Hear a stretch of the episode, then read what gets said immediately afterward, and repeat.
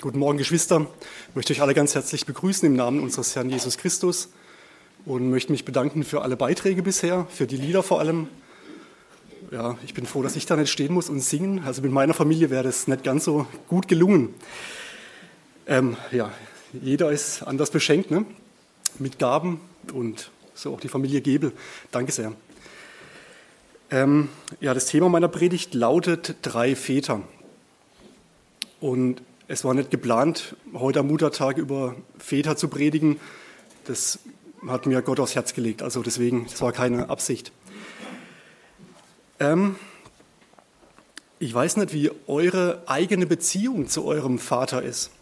Ob die gut ist, ob die schlecht ist, ob ihr einen liebevollen Vater habt, ob ihr, ob ihr einen Vater habt, der euch ja, gern gezüchtigt hat oder wie auch immer. Ob ihr mit ihm in Ordnung seid oder ob ihr ja in Unfrieden seid in eurer Familie. Wenn ich an meine Kindheit zurückdenke, an meine Jugendzeit, dann war das für mich oftmals schwierig, weil natürlich habe ich einen Vater, wie jeder. Jeder hat einen Vater, der hier sitzt.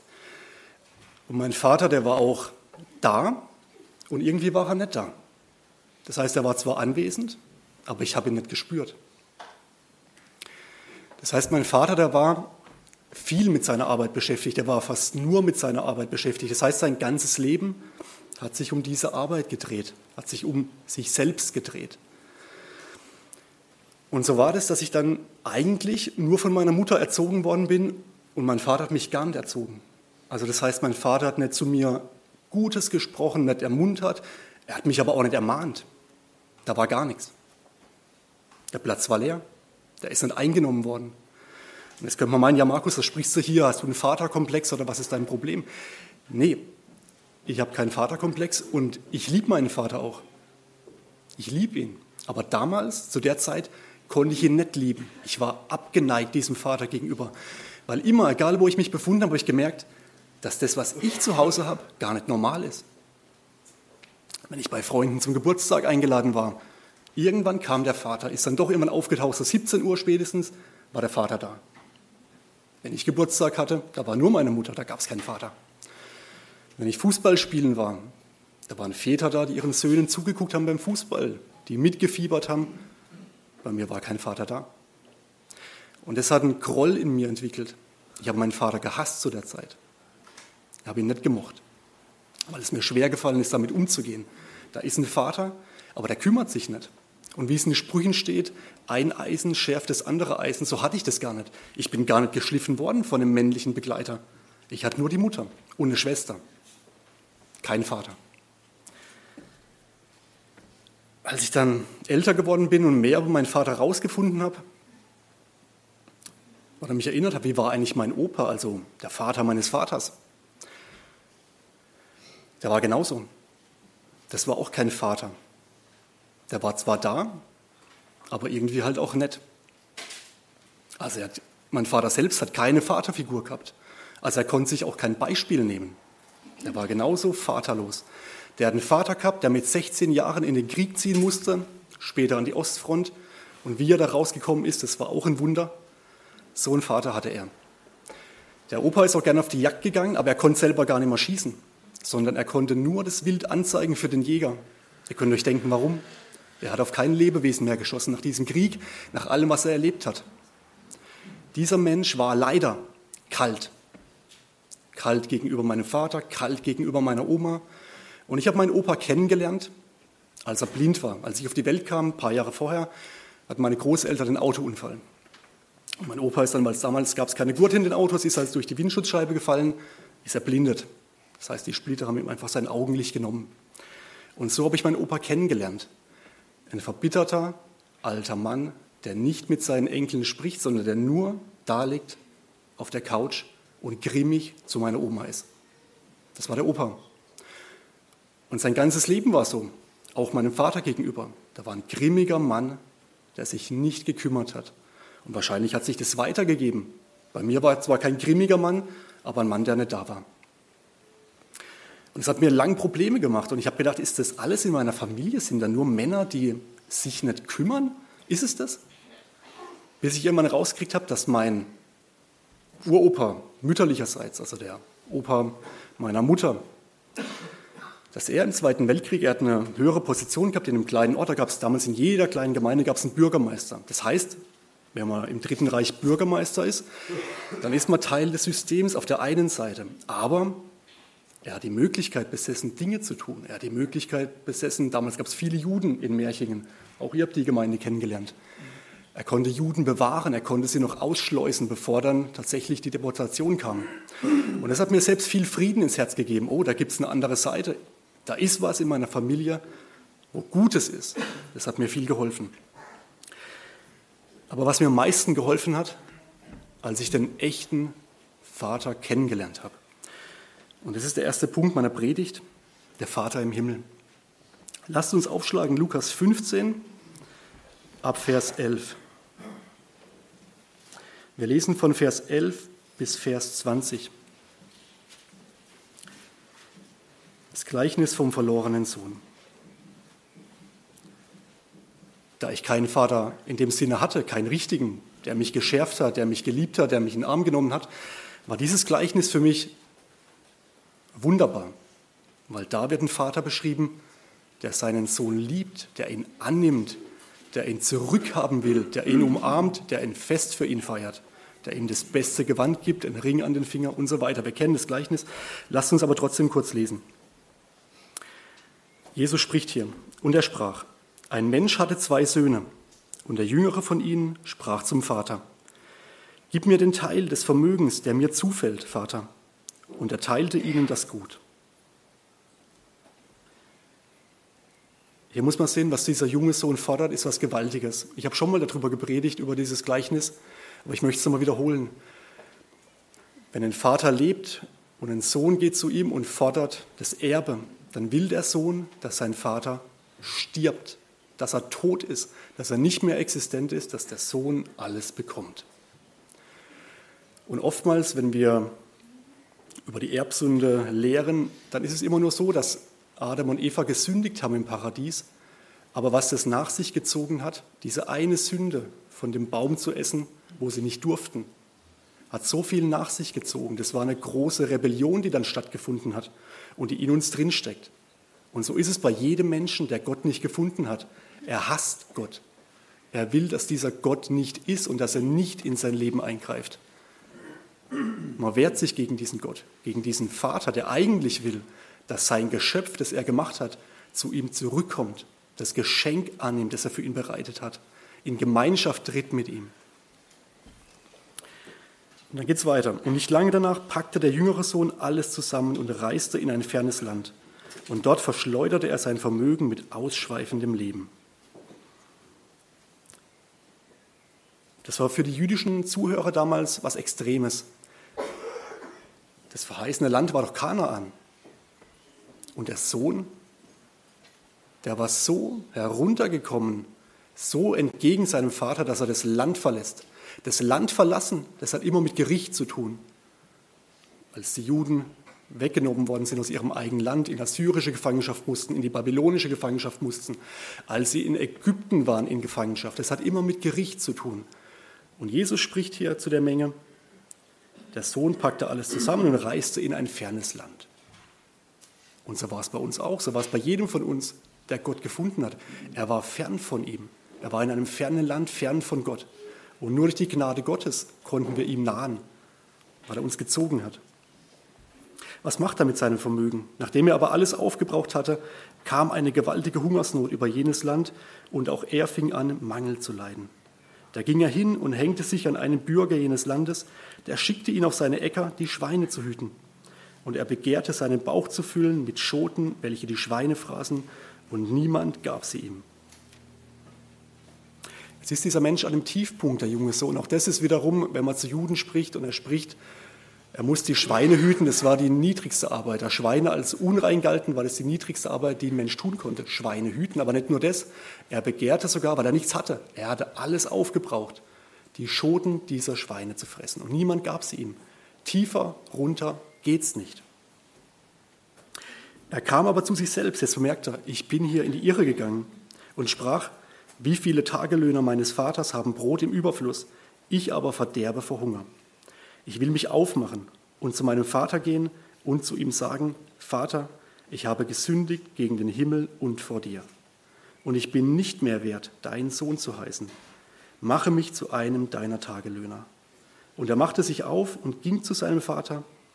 Als er aber noch fern war, sah ihn sein Vater und hatte Erbarmen, und er lief, fiel ihm um den Hals und küsste ihn. Das war für mich gewaltig und ich denke, das ist für jeden, der Christus kennengelernt hat, was Gewaltiges. Da ist ein Vater, der dich sieht. Da ist jemand, der dich will. Da ist jemand, der Interesse an dir hat. Und es hat mich extrem angesprochen, das Gleichnis. Da ist jemand, da ist ein Vater, der Interesse an dir hat. Wo du nicht leer dastehst und nichts hast, sondern da ist jemand, der dich will, dich persönlich. Und er sieht dich von ferne, er wartet auf dich. Und in der Bibel steht, als wir noch ferne waren von ihm, hat er uns geliebt. Da hat er seinen Sohn gegeben, für dich, für mich, zur Errettung und um Gemeinschaft mit uns zu haben, weil anders ging es nicht, weil die Sünde uns getrennt hat. Durch seinen Sohn hat er uns versöhnt und Gemeinschaft geschaffen.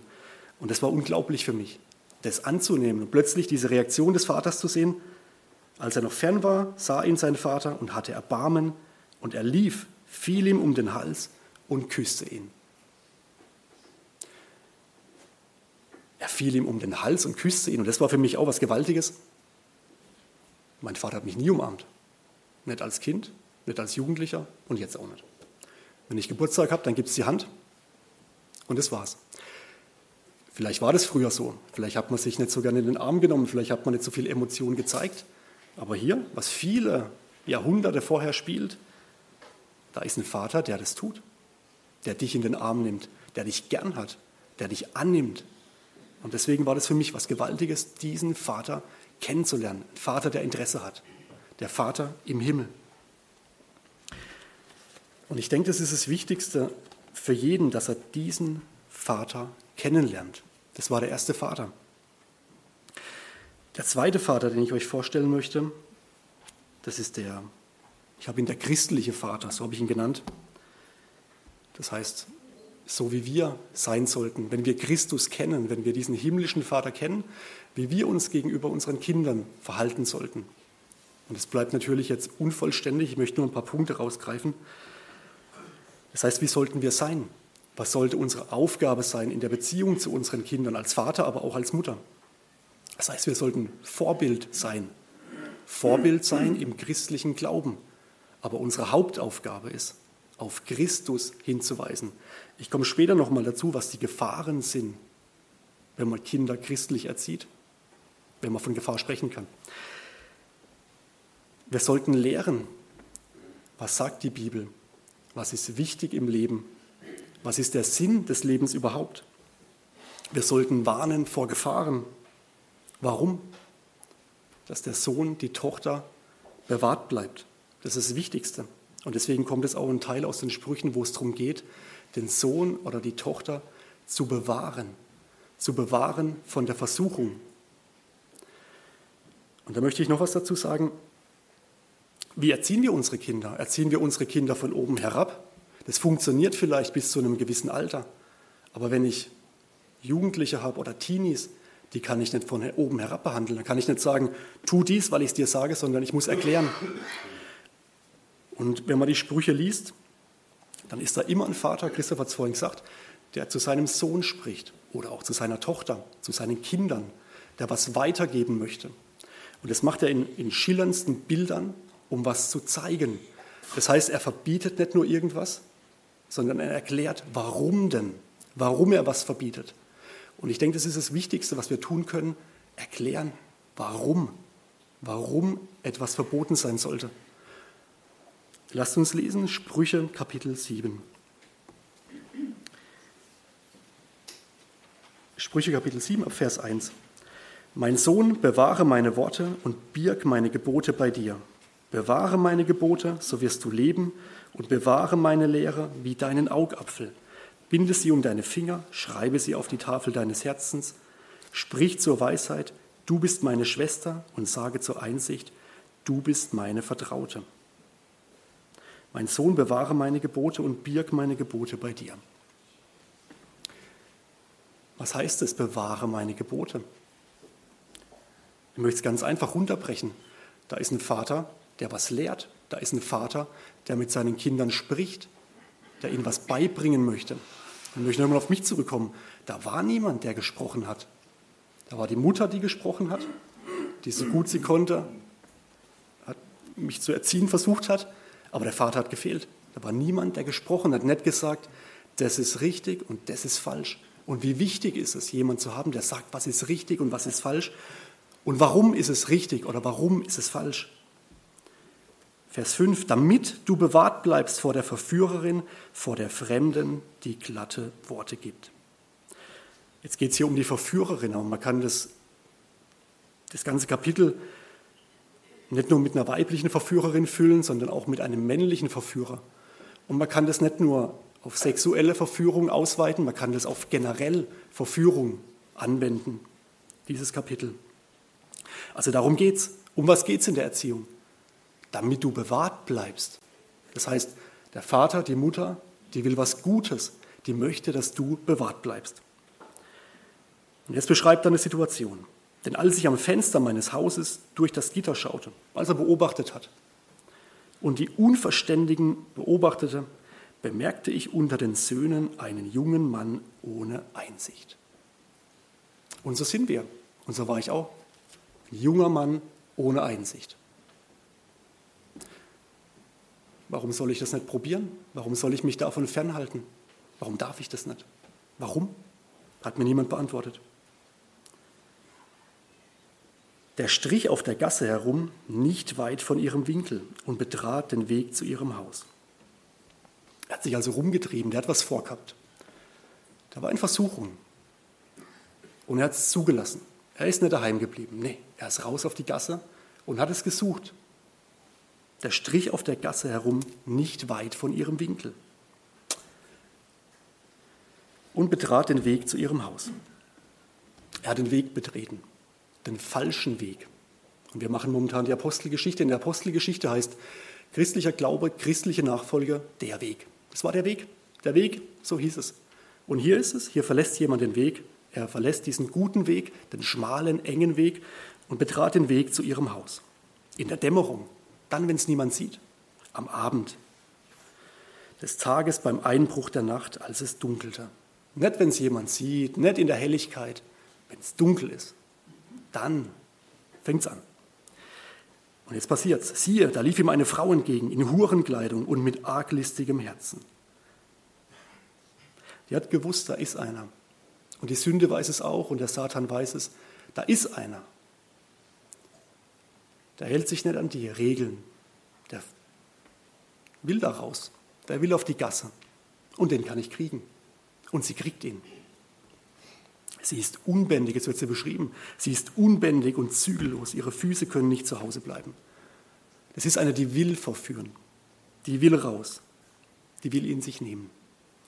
Bald ist sie auf der Straße, bald auf den Plätzen, an allen Ecken lauert sie. Da ergriff sie ihn und küsste ihn, und mit unverschämter Miene sprach sie zu ihm. Die rennt auf ihn zu und umarmt ihn und küsst ihn. Das wollte er doch. Und sie gibt es ihm.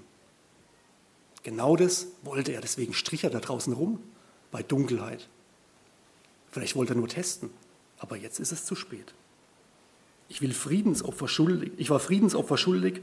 Heute habe ich mein Gelübde bezahlt. Darum bin ich ausgegangen, dir entgegen, um eifrig dein Angesicht zu suchen, und ich fand dich auch. Sie schmeichelt ihm. Genau du, genau auf dich habe ich gewartet. So ist die Sünde. Ohne Umschweife. Schmeichelt. Genau dich, genau du. Auf dich habe ich gewartet.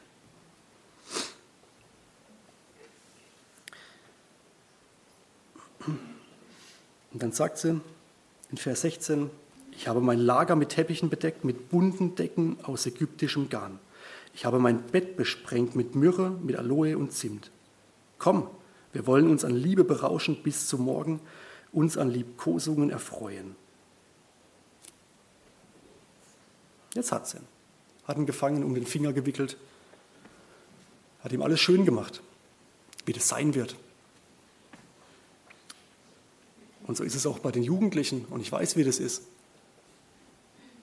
Das ist das, wo sich das jugendliche Herz danach sehnt. Diese Gemeinschaft mit einem anderen Partner. Warum will man mich davor bewahren? Ist das nichts Schönes? Und dann sagt sie, denn der Mann ist nicht zu Hause, er ist auf eine weite Reise gegangen. Er hat den Geldbeutel mitgenommen und kommt erst am Tag des Vollmonds wieder heim. Zwei Sünden. Nicht nur Sex vor der Ehe, sondern auch Ehebruch. Zwei Dinge. Durch ihr eifriges Zureden verleitete sie ihn und riss ihn fort mit ihren glatten Worten, so dass er ihr plötzlich nachlief, wie ein Ochse zur Schlachtbank geht. Und hier wird es jetzt bildhaft. Es ist schon die ganze Zeit bildhaft, aber hier wird es extrem bildhaft. Was der junge Mann tut, das ist dumm.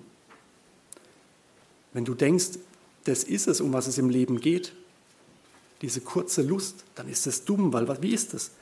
Wie ein Ochse, der am Nasenring gezogen wird und der zur Schlachtbank geführt wird. Der weiß gar nicht, was da kommt.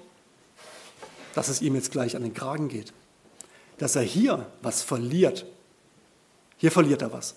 Wenn er sich auf diese Frau einlässt, dann verliert er was. Dann geht bei ihm was kaputt. Und ich möchte auch zu den jungen Frauen sprechen. Dann geht bei euch was kaputt. Dann stirbt was in euch.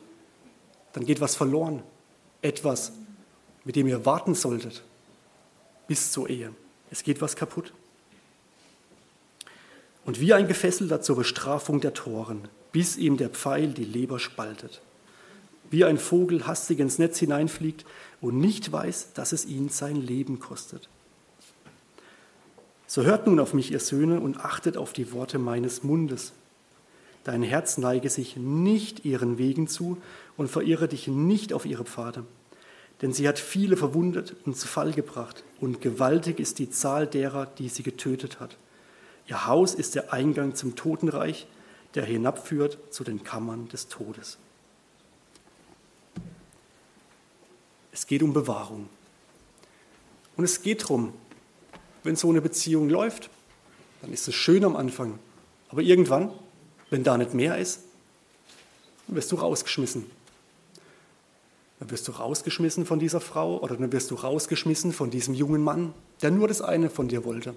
Dann wirst du weggeschmissen. Das war's. Die nächste bitte. Dann geht was kaputt in dir. Da stirbt was.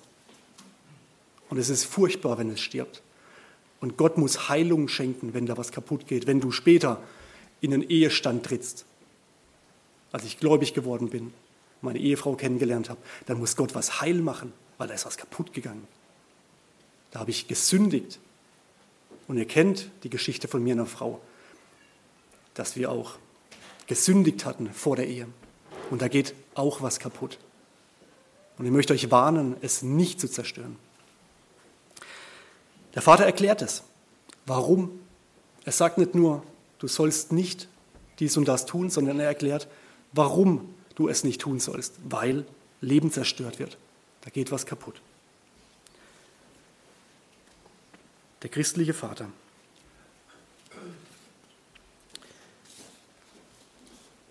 Der dritte Vater. Ich habe ihn der, den geistigen Vater genannt.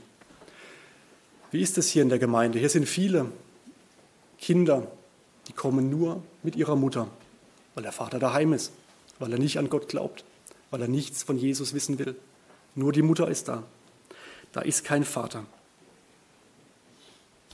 Und die Bibel gibt uns ein großes Beispiel über einen Vater, der selbst keine Kinder hatte, und über ein Kind, über einen Sohn, der keinen Vater mehr hatte.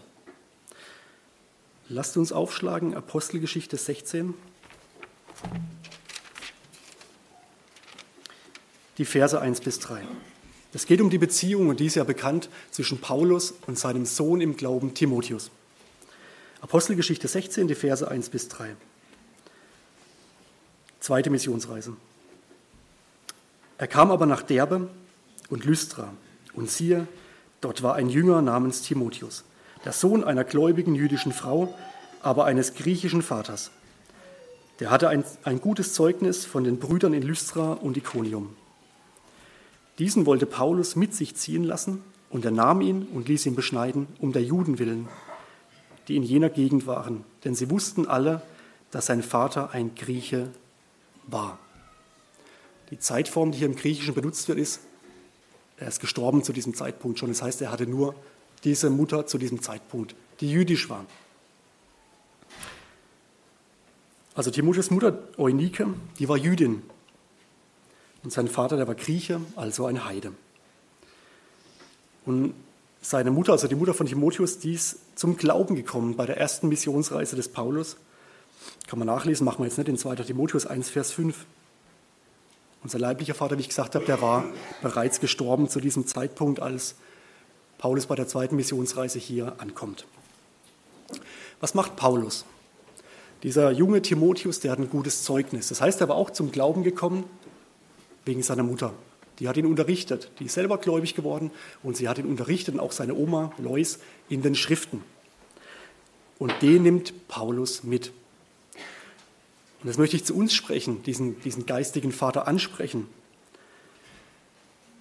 Wir sollten auch darum bitten und darauf achten, dass wir Weisheit von Gott bekommen, dass wir erkennen, wo hier junge Menschen sind, die wir einbeziehen können in den Dienst, die wir mitnehmen können.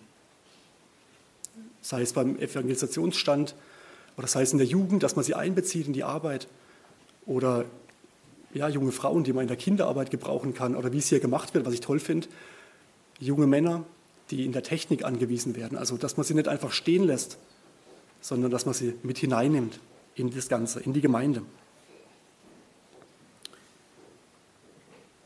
Das heißt auch, das ist mir echt ein Anliegen, dass man frisch bekehrte oder jemand, der sich hat taufen lassen, dass man sie mitnimmt. Wie schon gesagt, nehmt sie doch mit zu eurem Dienst. Nehmt doch mal einen Bruder, wenn er nach Heilbronn geht und predigt, nehmt doch mal einen jungen Bruder mit. Wie ist es? Und erklärt ihm, wie bereite ich mich denn vor auf eine Predigt? Was geht in mir vor? Habe ich Anfechtungen? Wie ist es dort? Und nimm ihn mal mit und lass ihn das, das spüren, wie das ist.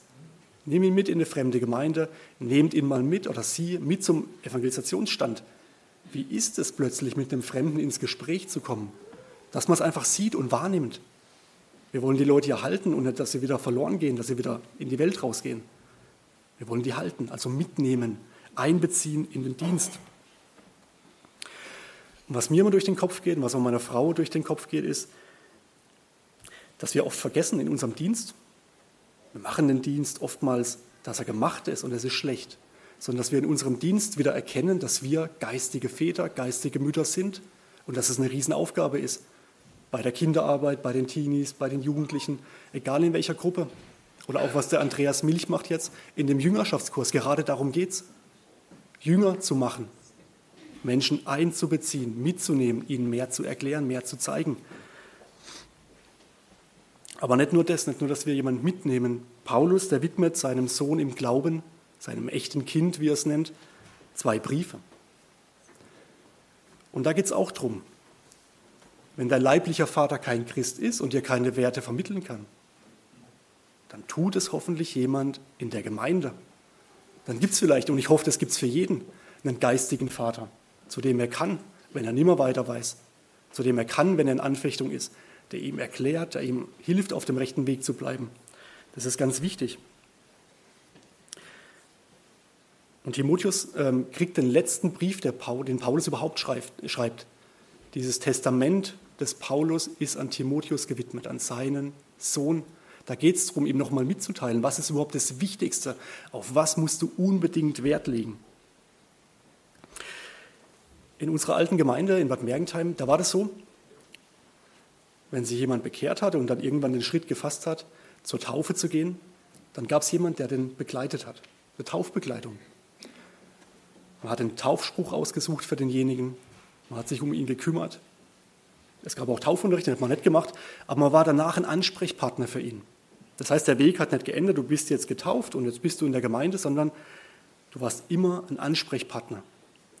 Und ich hatte auch einen Jugendlichen und ich war sein Ansprechpartner. Ich habe ihn getauft, mitgetauft und wir hatten ein sehr gutes Verhältnis zueinander. er war wissbegierig, er war voller Feuer, viel mehr voller Feuer wie ich. Er hat in seiner Schule einen Bibelkreis gegründet. Wo sich andere schämen, was von Christus zu erzählen, hat er einen Bibelkreis gegründet. Bevor die Jugendstunde stattfand freitags, ist er in Bad Mergentheim rumgelaufen und hat missioniert. Er hat später ist er nach Rom gegangen, hat probiert, die Römer zu missionieren. War schwierig bei den Katholiken, aber er, der brennt. Aber das Problem war,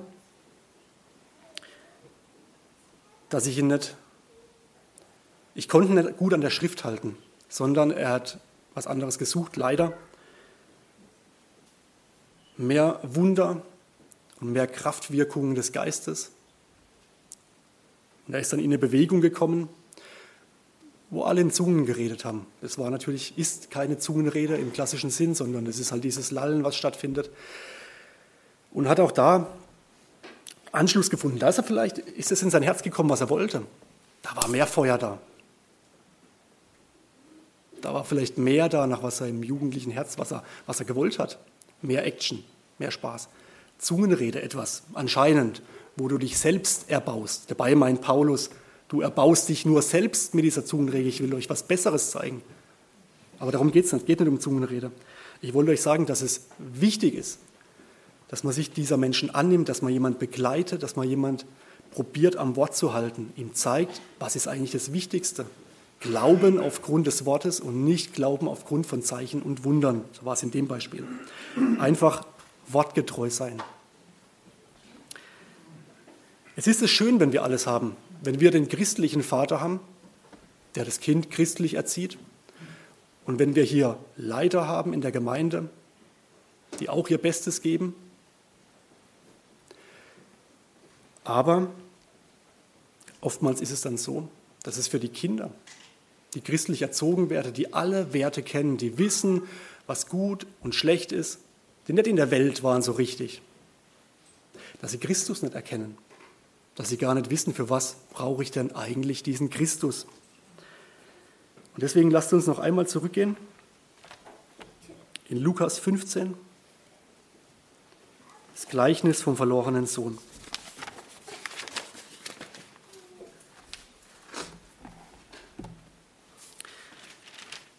In diesem Kapitel stehen eigentlich drei Gleichnisse. Und nicht umsonst stehen da drei Gleichnisse. Jesus hat den Pharisäern, die ihn hier versucht haben, was zu sagen. Es steht in Lukas 15, wir lesen ab 1. Es pflegten sich aber alle Zöllner und Sünder zu nahen, um ihn zu hören. Zöllner, Sünder, die wollten Jesus hören. Und die Pharisäer und die Schriftgelehrten murrten und sprachen, dieser nimmt Sünder an und isst mit ihnen. Es geht gar nicht. Wir sind doch diejenigen, die uns an die Gesetze halten, die, an, die, die sich an die Gebote halten, die gut sind, die nicht abirren vom Weg. Wir sind doch diejenigen. Mit uns soll er zu tun, aber war nee, mit Sündern, mit Zöllnern. Und dann nennt er drei Gleichnisse. Und die drei Gleichnisse haben nur einen Sinn. Natürlich kann man in den Gleichnissen lesen, so wie ich es ja vorhin gesagt habe, dass es um den verlorenen Sohn geht. Und es ist auch wahr. Aber eigentlich will Jesus in diesen drei Gleichnissen eine Sache sagen. Einen Punkt will er machen. Um das es geht, um das geht es hauptsächlich. Drei Gleichnisse. Erstes Gleichnis. Das Gleichnis vom verlorenen Schaf. Welcher Mensch unter euch, der hundert Schafe und eines von ihnen verliert, lässt nicht die 99 in der Wildnis und geht dem Verlorenen nach, bis er es findet. Von hundert Schafen geht eins verloren. Ein Hundertstel geht verloren. Und wenn er es gefunden hat, nimmt er es auf seine Schulter mit Freuden. Und wenn er nach Hause kommt, ruft er die Freunde und Nachbarn zusammen und spricht zu ihnen, Freut euch mit mir, denn ich habe mein Schaf gefunden, das verloren war. Ich sage euch, so wird auch Freude sein im Himmel über einen Sünder, der Buße tut, und mehr als über 99 Gerechte, die keine Buße brauchen. Eins von hundert. Ein Hundertstel ist diesem Menschen verloren gegangen und der ganze Himmel freut sich, als er es wiederfindet. Das zweite Gleichnis von der verlorenen Drachme. Und es steigert sich jetzt. Oder welche Frau, die zehn Drachmen hat, zündet nicht, wenn sie eine Drachme verliert. Eine Drachme von zehn, ein Zehntel. Ein Hundertstel ein Zehntel, so geht's weiter. Ein Licht an und kehrt das Haus und sucht mit Fleiß, bis sie sie findet. Und wenn sie sie gefunden hat, ruft sie die Freundin und die Nachbarin zusammen und spricht, Freut euch mit mir, denn ich habe die Drachme gefunden, die ich verloren hatte. Ich sage euch, so ist auch Freude vor den Engeln Gottes über einen Sünder, der Buße tut. Die Freude ist riesig, wenn ein Hundertstel gefunden wird. Die Freude ist riesig, wenn ein Zehntel gefunden wird. Aber jetzt bringt das auf die Spitze. Jesus bringt es auf die Spitze. Und er sprach, ein Mensch hatte zwei Söhne. 50 Prozent. 50 und 50. Und der Jüngere von ihnen sprach zum Vater, gib mir den Teil des Vermögens, der mir zufällt, Vater. Und er teilte ihnen das Gut. Und ich habe es vorhin schon ausgelegt, halb, um was es da geht. Oftmals wird gesagt, der eine Sohn, der jüngere Sohn, das sind die Heiden. Und der ältere Sohn, das ist der Jude.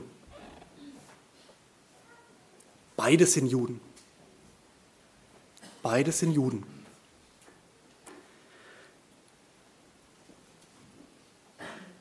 Und er erbarmt sich über diesen Sohn, als er kommt und Buße tut. Über diesen Sohn erbarmt er sich. Um was geht es hier?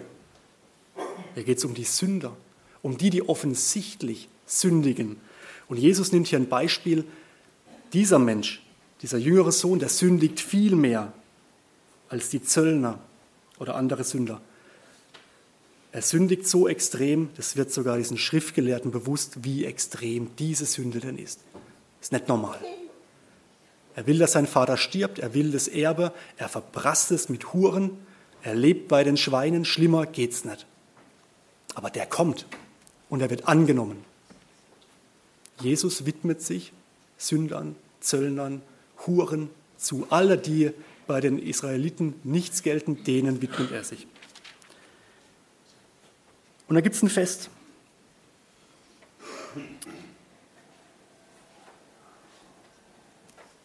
Und jetzt geht es um den älteren Sohn, ab Vers 25. Aber sein älterer Sohn war auf dem Feld, als dieses Fest stattgefunden hat, wo sich alle gefreut haben und der Vater sich am meisten gefreut hat. Und als er heimkam und sich dem Haus näherte, hörte er Musik und Tanz. Und er rief einen der Knechte herbei und erkundigte sich, was das sei. Da sprach zu, der sprach zu ihm, dein Bruder ist gekommen und dein Vater hat das gemästete Kalb geschlachtet, weil er ihn gesund wiedererhalten hat. Da wurde er zornig und wollte nicht hineingehen. Sein Vater nun ging hinaus und redete ihm zu. Er aber antwortete und sprach zum Vater, siehe, so viele Jahre diene ich dir und habe nie dein Gebot übertreten.